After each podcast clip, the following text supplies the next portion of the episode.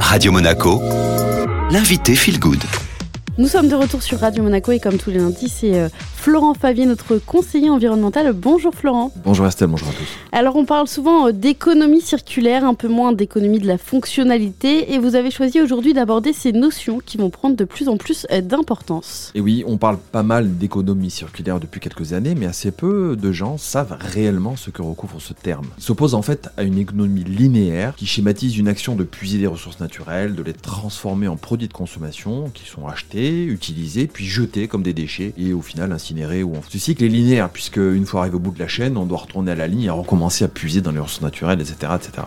Ce qu'induit l'économie circulaire, c'est une boucle qui va transformer le produit en fin de vie et le considérer comme une ressource, non plus comme un déchet, afin d'être transformé en un autre produit qui va avoir un nouveau cycle de vie lui-même. On rend ainsi la vie des produits circulaires en créant des boucles vertueuses de recyclage, de reconditionnement, de réparation, etc. La circularité, c'est donc un modèle particulièrement économe en ressources et en déchets, pour peu qu'elle ait été au maximum pensée dès la conception du produit. Est-ce que vous avez un exemple concret? En fait, j'en ai des centaines. L'entreprise Malongo, que nous connaissons bien sur notre territoire pour le café de qualité qu'elle produit, a choisi il y a quelques années de concevoir ses machines à café de manière responsable, en intégrant dès l'origine la réparabilité, le changement des pièces et le recyclage des machines en fin de vie. Ça fait une machine dont l'impact sur l'environnement est moindre, car nécessitant moins de ressources naturelles pour la produire, et qui produit également moins de déchets. L'étape d'après, c'est l'économie de la fonctionnalité. Alors là, j'avoue, c'est un que je peux comprendre. On va se concentrer sur euh, la fonction d'un produit, mais alors le rapport avec l'économie circulaire, je ne vois pas du tout c'est normal. Mais vous savez, il y a déjà une grande partie de la réponse dans votre euh,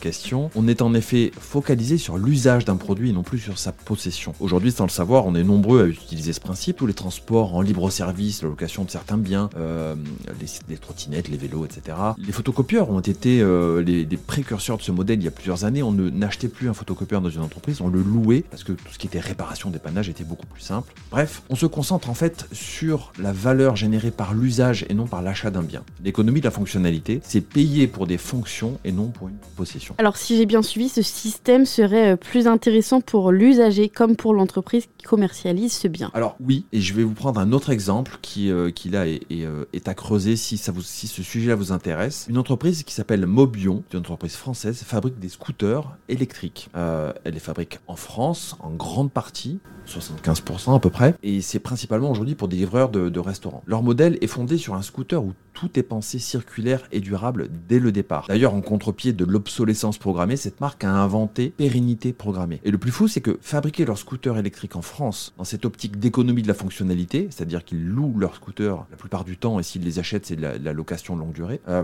revient finalement moins cher à l'usage avec une meilleure qualité, des services de remplacement gratuits en cas de panne, de changement de pièces très performants. L'utilisateur finalement ne perd plus ni d'argent ni de temps en réparation. Lorsque vous achetez un scooter chinois garanti de 2 ans, le plus gros du prix va aller à l'entreprise fabricante et au transport. Et au bout de deux ans, finalement, il perd toute sa valeur puisque euh, la, batterie comme le scooter ne sont plus garantis. Le modèle fondé sur l'économie de la fonctionnalité est paradoxalement inversé. Il permet de produire moins cher en France et pour des retours bien supérieurs pour l'économie, pour l'entreprise et pour l'utilisateur. Merci beaucoup Florent.